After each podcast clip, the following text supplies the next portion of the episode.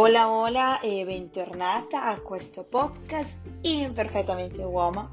Io sono Julie e ti do il benvenuto. Ok, come ti ho detto la settimana scorsa parleremo dei ruoli.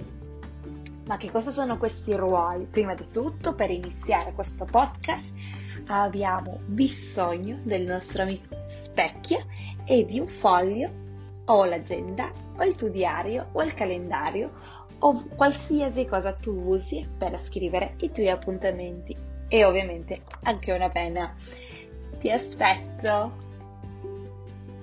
Ok, pronte e via. Allora, partiamo che che cosa sono questi ruoli? Ma cosa ci facciamo con questi ruoli? Ma perché sono così importanti questi ruoli? Allora, oggi come abbiamo già parlato nelle settimane scorse, è così importante scoprire questa bellissima donna che c'è dentro di noi.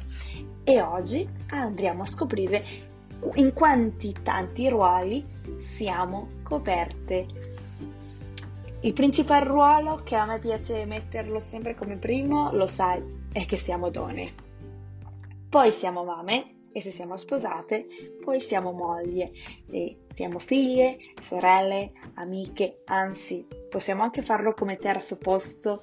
Cosa siamo di lavoro? O libera professioniste o dipendenti? Perché anche questo è molto importante ricordarlo, soprattutto per chi è una libera professionista.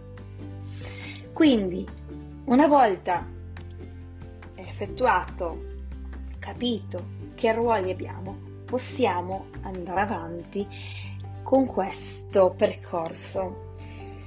Eh, perché mi serve o perché ti serve un'agenda?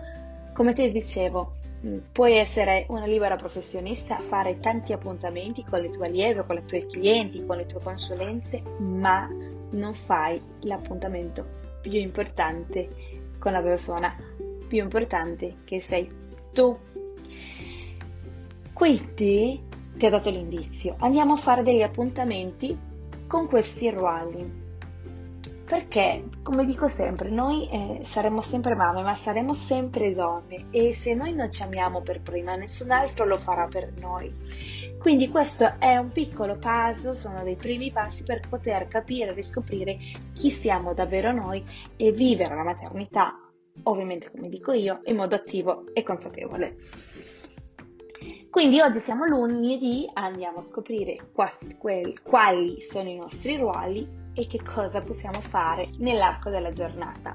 Basta semplicemente ragazzi davvero pochi minuti, piccoli passi da fare come mi faccio la maschera nel viso che mi tiene 10 minuti, ma non è il fatto che andate a fare questa maschera è che in quei 5 minuti vi concentrate su di voi, sul vostro viso e vi spalmate questa maschera in modo così amorevole, guardandovi in faccia e lentamente gradire questo tempo e spazio per voi. Anche fare la doccia 5 minuti, 10 minuti ragazze, chiuse nel bagno e fate la doccia, cantate, ballate, fate quello che vi pare ragazzi. Basta farlo sola perché il vostro tempo di donna.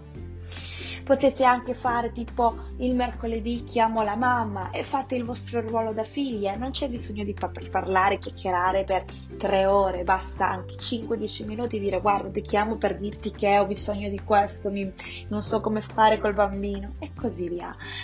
Parlare anche con l'amica. Prendere con vostro marito la giornata o la serata e dire guarda oggi eh, cerca di arrivare presto a casa perché ci facciamo la nostra cena insieme, preparo i bambini, ci prepariamo, facciamo una cosa unica e ci godiamo la nostra serata da moglie.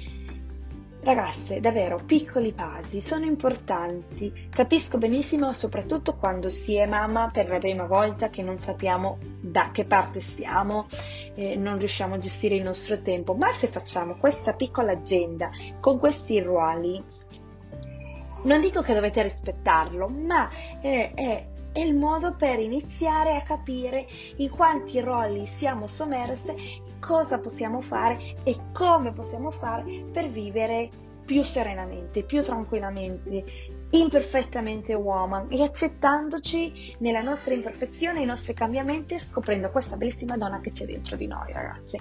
Quindi questa è la cosa importante di capire in questi ruoli che abbiamo. Quindi io vi lascio, vi mando un abbraccio forte, ragazze, e siate imperfettamente uova. Alla prossima!